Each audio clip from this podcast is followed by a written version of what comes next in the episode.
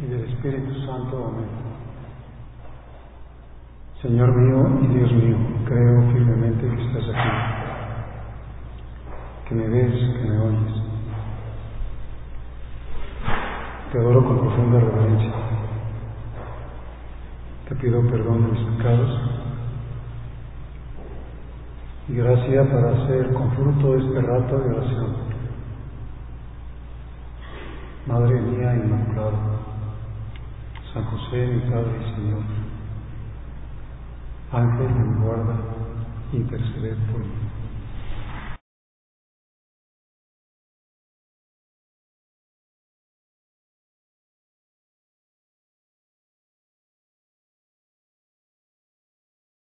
Hay algunas escenas de la vida del Señor que meditamos poco. Las meditamos poco porque, entre otras razones, porque no, no tienen una, una celebración litúrgica y porque tampoco aparecen en la enunciación de ninguno de los 20 misterios del Rosario. No tienen fecha. Y podríamos entonces pues como que pensar poco en ellas. Una de esas escenas es la huida a Egipto y pues, como todas está llena, llena de enseñanzas, de luz y también de invitación a descubrir en aquellas escenas nuestra propia vida. Dice el libro de un, como un personaje más sobre este pasaje. Al atardecer, la ciudad de David, Cobra vida con las voces de los que regresan de las faenas del campo. Después la noche apaga los murmullos y lo llena todo de silencio. María y José contemplan una vez más al niño pequeño tan necesitado de amor que duerme. Tras la marcha de los magos, todo parece haber vuelto a la normalidad. Pero aquella noche un ángel del Señor se apareció en sueños a José y le dijo, levántate, toma al niño y a su madre, huye a Egipto y estate allí para, hasta que yo te diga, porque Herodes va a buscar al niño para matarlo. El sueño huye inmediatamente de los ojos de José. Jesús está en peligro, víctima inocente del odio y de la envidia. Sin reparar en lo intempestivo de la hora ni en el cansancio de toda una jornada de trabajo, sin importarle las molestias de una marcha precipitada, sin más disquisiciones, obedece a la letra las instrucciones del ángel. Se levantó, tomó de noche al niño y a su madre y huyó a Egipto.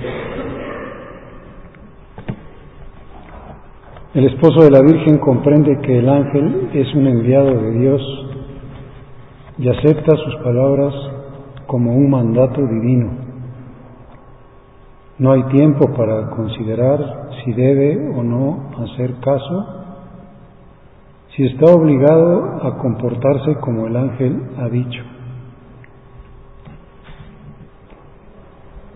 Pues vamos a pensar nosotros que José nos da un ejemplo de absoluta fidelidad en, en la fe, lo que se llama la obediencia de la fe en esa obediencia que no cuestiona. Podría haber, pues, haberse puesto a pensar muchas cosas, por ejemplo, qué, qué complicadas hacen las cosas Dios. La verdad es que es lo más difícil que, que puede pedir, o sea, ¿no habrá por ahí algún, pues, alguna bacteria que le mandes a Herodes y que lo mate, y un infarto fulminante, o un enemigo suyo que lo acuchille, o, o simplemente pues cámbiale sus pensamientos, o vuélvelo loco, haz lo que quieras, pero hacer que yo de aquí de Belén, que estoy a 150 kilómetros de mi casa, de mi taller, de la casa de María, de mis suegros, yo ahorita con un burro, con lo puesto, me vaya a Egipto a recorrer cientos de kilómetros a un país extranjero, sufriendo aquello que se llama el síndrome del migrante, que por visto es horrible. Estar en un lugar donde nadie te conoce, no te quiere, eh, es más lo que quieren es que te vayas. ¿Por qué me, me pides esto? No, no tengo suficientes fondos, no me puedo llevar mis aparejos de, de trabajo, de qué vamos a vivir. El burro pues va a poder cargar a María y al niño y muy poco más. ¿Qué vamos a comer mañana? Eh, es un camino peligroso, no solo porque nos pueden asaltar, sino también porque hay pues animales pues sí, vamos a irnos solos, no podemos irnos en ninguna caravana. Es de noche, podemos esperar a que amanezca, a que haya luz. No le vamos a poder avisar a nadie, a decir qué pasó con estos, a dónde se fueron, qué van a decir Joaquín y Ana, qué, qué van a decir nuestros parientes o nuestros amigos. Pues no, no se cuestiona nada, simplemente toma al niño y a su madre y huye a Egipto para salvar al niño. Con prisa siguen el camino que el ángel ha marcado hacia Egipto. En Hebrón, a 25 kilómetros al sur de Belén, pasarían junto a la caverna de Macpela que Abraham compró cuando Dios ya le había prometido que de su descendencia nacería el, Mesías. Desde Hebrón es posible alcanzar Egipto por dos caminos diferentes. El más corto es el la vía Maris, el camino del mar. Toma la dirección de Gaza para seguir después hasta Egipto bordeando siempre el Mediterráneo. Es el que suelen seguir las caravanas. El otro, más largo y menos frecuentado, atraviesa Bersabé y el desierto de Idumea para cruzar después la península del Sinaí. El ángel no ha dado ninguna indicación concreta sobre el itinerario que debe seguir, lo ha dejado a la iniciativa de José. No sabemos qué camino eligió José, seguramente el, más seguro en aquellas circunstancias, posiblemente también el más difícil, que era el camino del desierto. Pero una vez más comienza para José aquello que se llama, y para María, la peregrinación de la fe. Una peregrinación en la oscuridad, como había sido la peregrinación antes de María de, de Nazaret a Ain Karim, a visitar a Isabel, la peregrinación de regreso, la peregrinación después pocos meses después de, de Nazaret a, Belén, obedeciendo también pues el, mandato del César de empadronarse en su ciudad. Y ahora esta peregrinación a Egipto, que durará pues algunos años, después la peregrinación de regreso, a, en este caso a Nazaret, y otra vez a ponerse en camino cada vez que había que ir a Jerusalén y después la última vez ya sabiendo que había llegado la hora de su hijo, la peregrinación que llevará pues, esa prueba tan grande de fe del fracaso de Cristo en la cruz. La peregrinación de la fe es un camino de sombras con muchos interrogantes, pero como decíamos para todos un, un ejemplo de, nuestra propia vida. Todos vamos peregrinando en la fe, somos caminantes, estamos de paso y no sabemos los detalles, no, no sabemos qué, qué sigue, qué viene. Pero en cualquier caso tenemos que decir, pues me llevas tú, voy a tratar de seguir el ejemplo de José y de María. Y muchas veces me pasará algo que a ellos, como cuando el niño se les perdió en el templo, que dice San Lucas, ellos no comprendieron lo que el Señor les respondió. Y también San Lucas nos dirá que María guardaba estas cosas y las meditaba en su corazón. Y yo tendré que pedirle muchas veces que me ilumine, porque nada, y tengo que estar absolutamente convencido, nada, absolutamente nada de lo que me ha sucedido, de lo que me sucede y de lo que me sucederá, es algo que carece de sentido dentro del plan de Dios, sino que todo está perfectamente previsto para santificar. A veces las cosas dolorosas pues serán eh, como oportunidades para decir, es una invitación, una nueva invitación a tu fidelidad, a tu penitencia, a tu vida de oración, a tu propia entrega. Pues ayúdame a, a cumplir siempre, aunque no lo entienda, tu proyecto, aunque me desconcierte, a que no actúe nunca llevado por el capricho o el sentimiento, porque posiblemente me aleje de tu plan y aquello sea como una línea divergente de mi peregrinación. Sabemos que pues que hay que seguir el camino. Si bueno voy un poquito afuera o un poquito un, un grado es mi ángulo de desviación bueno, sigue caminando y vas a ver cómo vas a acabar muy lejos del lugar, aunque sea un grado. El que no te, pues, metiste, digamos, al, al camino esperado.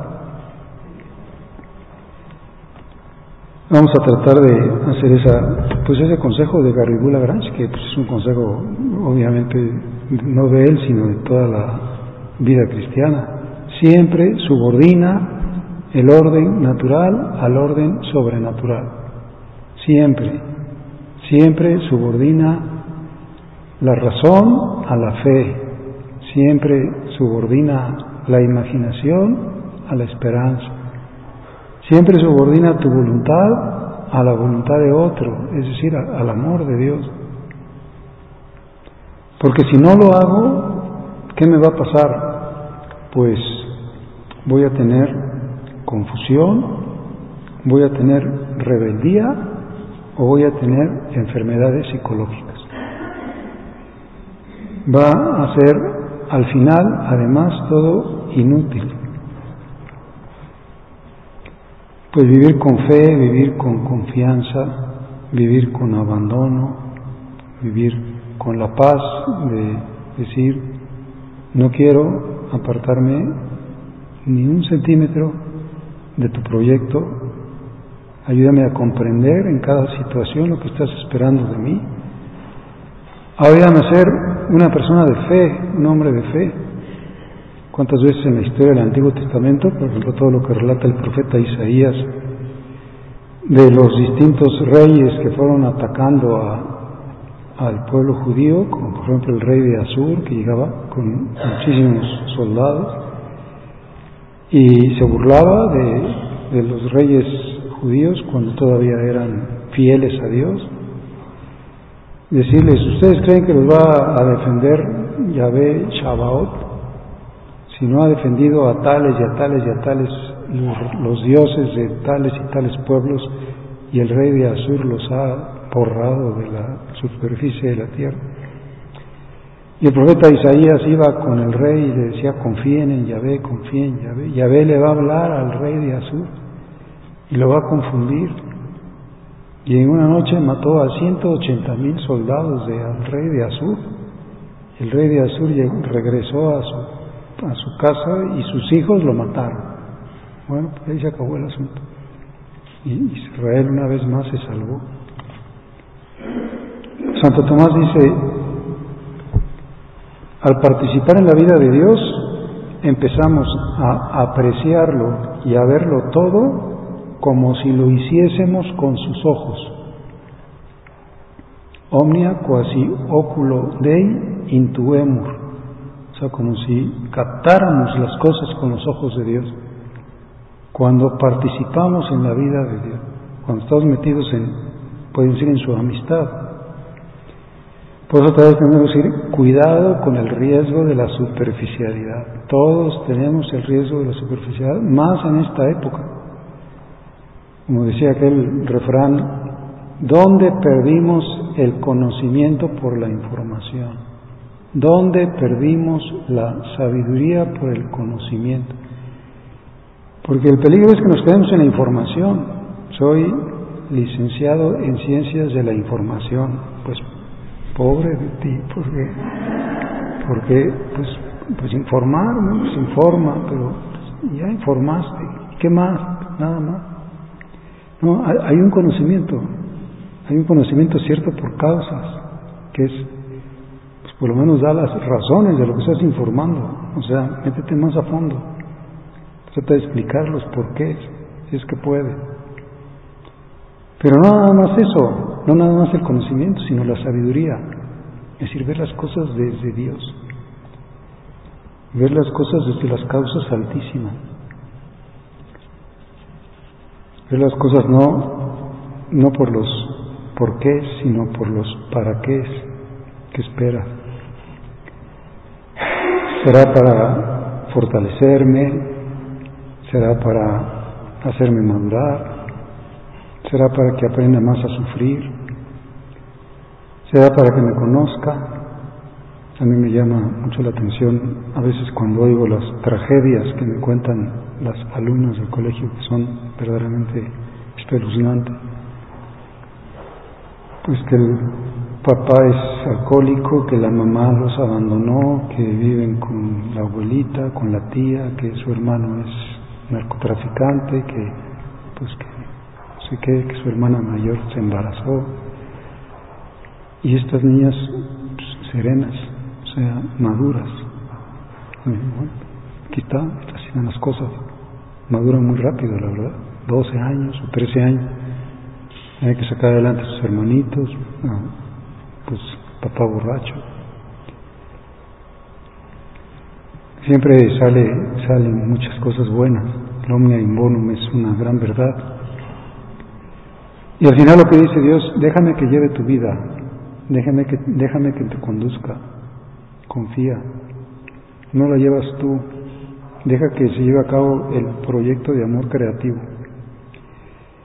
Y entonces no nos desgastaremos como tantas veces nos desgastamos, vuelta y vuelta y vuelta y vuelta, inútilmente en buscar, pues, no sé, razones o en echar culpas. Y entonces me entran amarguras, o me entran resentimientos, o me entra falta de paz, o me entra miedo, quiero entenderlo todo.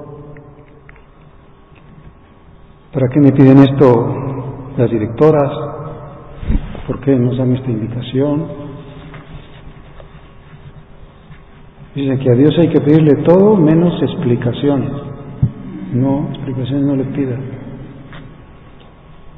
Nuestro padre le gustaba mucho repetir, sobre todo cuando ya no veía bien, cuando tenía, supongo que catarata.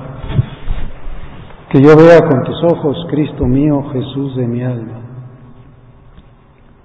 Que vea con tus ojos. Por eso la fe tiene tanto que ver con la fidelidad. Es cuando la gente dice, pues tengo un problema de vocación. No, tienes un problema de fe. Tengo un problema de de dificultad de trato, tienes un problema de fe. Tienes un problema de falta de afán apostólico, tengo un problema de fe. No tienes un problema estructural, sino teologal.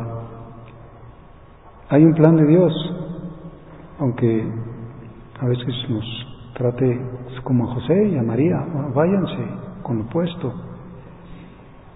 Ahí yo veré por ustedes, Ahí se arreglaban las cosas. Fides, pues es la misma razón de fidelitas.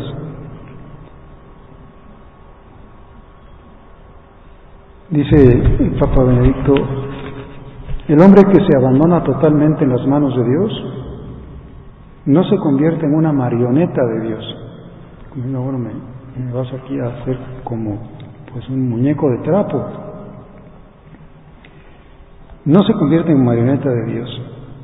En una persona aburrida y conformista no pierde su libertad, sino que solo el hombre que confía plenamente en Dios encuentra la verdadera libertad, la gran amplitud creadora de la libertad para el bien. Ahora que habla tanto de libertad. ¿Cuál es mi libertad? Mi libertad es perder mi libertad. Mi libertad es pues vendérsela en cero pesos, cero centavos, decirle, toma mi libertad. Yo no quiero tener libertad para irme por algún lado distinto al que quieres tú. Yo tengo la libertad de darte mi libertad, o de darte mi voluntad, o de darte mi proyecto. Entonces me encuentro con la gran amplitud creadora de la libertad para el bien, o de la libertad para amar. Se me amplía mi espectro. El hombre que se dirige a Dios no se hace pequeño, sino más grande. Pues gracias a Dios y juntamente con Él se hace grande, divino. Llega a ser verdaderamente Él mismo. Pues no, nos engrandecemos con la grandeza de Dios y en otro caso nos empequeñecemos pues a, nuestra ridícula dimensión, no somos capaces de nada. Decía Chesterton que si él tuviera que predicar un solo sermón, sería un sermón contra el miedo. Como nuestro Señor habló muchas veces no tengáis miedo, no tengáis miedo. ¿Por qué tienen miedo hombres de poca fe? ¿Por qué están temerosos, dubitativos, indecisos? ¿Por qué les tienen las rodillas? ¿Por qué piensan que vamos a tener un sexenio terrible? No tengan miedo. Yo voy a predicar un sermón sobre el miedo. El Señor nos decía, no tengan miedo confían en Yahvé, Shabaot, bueno, pues aunque venga el rey de Azur con un ejército increíble, pues Yahvé siempre se sale con la suya. Es a lo mejor, pues no sé, a lo mejor es un poco irrespetuoso decir esto, pero es, es un gran jugador de billar. El jugador bueno de billar, pues hace que una bola pegue a otra y esa otra y que rebote en la orilla y luego que regrese y que le pegue a otra y que la otra le pegue a que cae en, a la que cae en la buchaca. Pues así es Dios. Y yo no sé por qué pegó aquí y pegó allá y luego allá y al final te saliste con la tuya. Pues es la invitación, es la, actitud de los santos al dejarse llevar, y hacer una especie de pacto, de decir, bueno, mira, pues yo me voy a ocupar de ti, tú ocúpate de mí. No voy a decir si me parece bien o no me parece bien esto, me da igual. Aquí uno de los padres que está aquí conmigo siempre me pregunta en la mañana, eh, ¿cómo dormiste? Pues, sí, y luego le pregunté, ¿y usted cómo durmió? Y me dijo, pues mal, pero no le hago caso. Ah, pues me dormí mal, pues no le hagas caso. Si me pongo a hacerme líos, pues más me voy a enliar. Es Juan José, el hombre de la sonrisa y del encogimiento de hombros. Pues Egipto, Egipto, regresar, regresar, hablar, no, callar, no decía nada. Santa Bernadette Subirú, la vidente de Lourdes,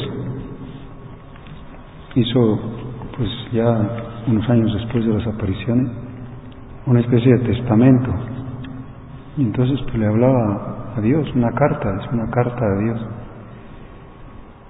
Y seguramente conocemos su vida, habremos leído ese libro tan bonito de la canción de Bernardet.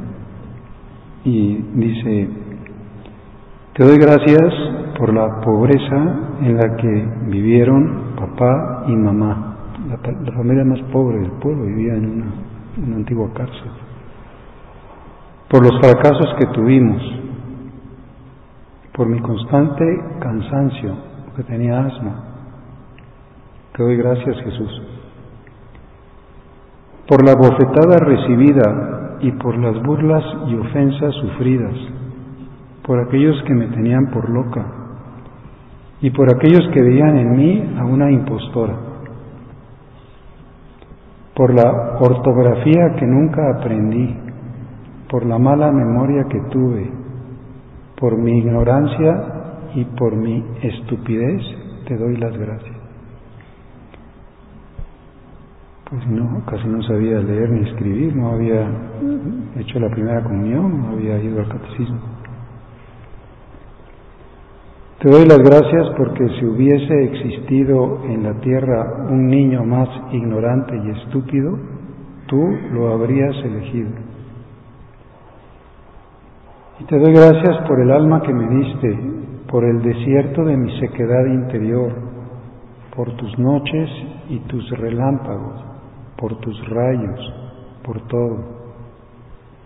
Por ti mismo, cuando estuviste presente y cuando faltaste te doy gracias, Jesús.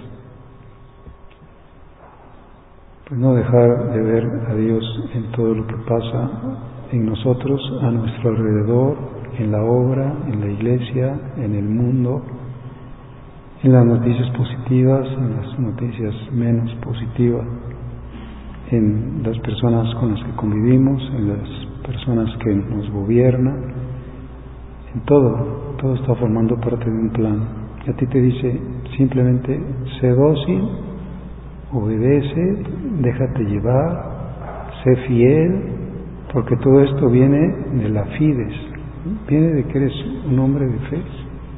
Y solo Dios es Dios, solo Dios es el que conduce, solo Dios es el que, el que lleva. Y María padeció, dice el Papa San Juan Pablo, el cansancio de la fe. A veces todavía no se nos puede pasar. De 30 años, o a lo mejor un poco más de 30 años, como dicen los sabios, 30 años de nada, después de los acontecimientos de los magos, nada, 30 años de que su hijo y que el plan de Dios, a lo mejor podía pensar que no se le habrá olvidado ya a Dios todo aquello que, un año y otro año. Pero ella vivió una permanente peregrinación de la fe. Pues que nos ayude, eh, mujer de fe. La primera que cree, decirle, mi fe se apoya en tu fe. Gracias a ti, gracias a que tú creíste, yo creo, eres bienaventurada porque creíste. Yo también seré bienaventurado si con esta misma actitud me dejo siempre conducir por el proyecto de Dios.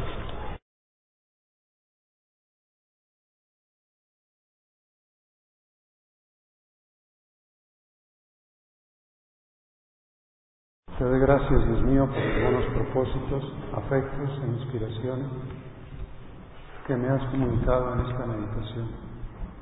Te pido ayuda para ponerlos por obra. Madre mía Inmaculada, San José, mi Padre y Señor, Ángel, mi guarda, interceder por mí.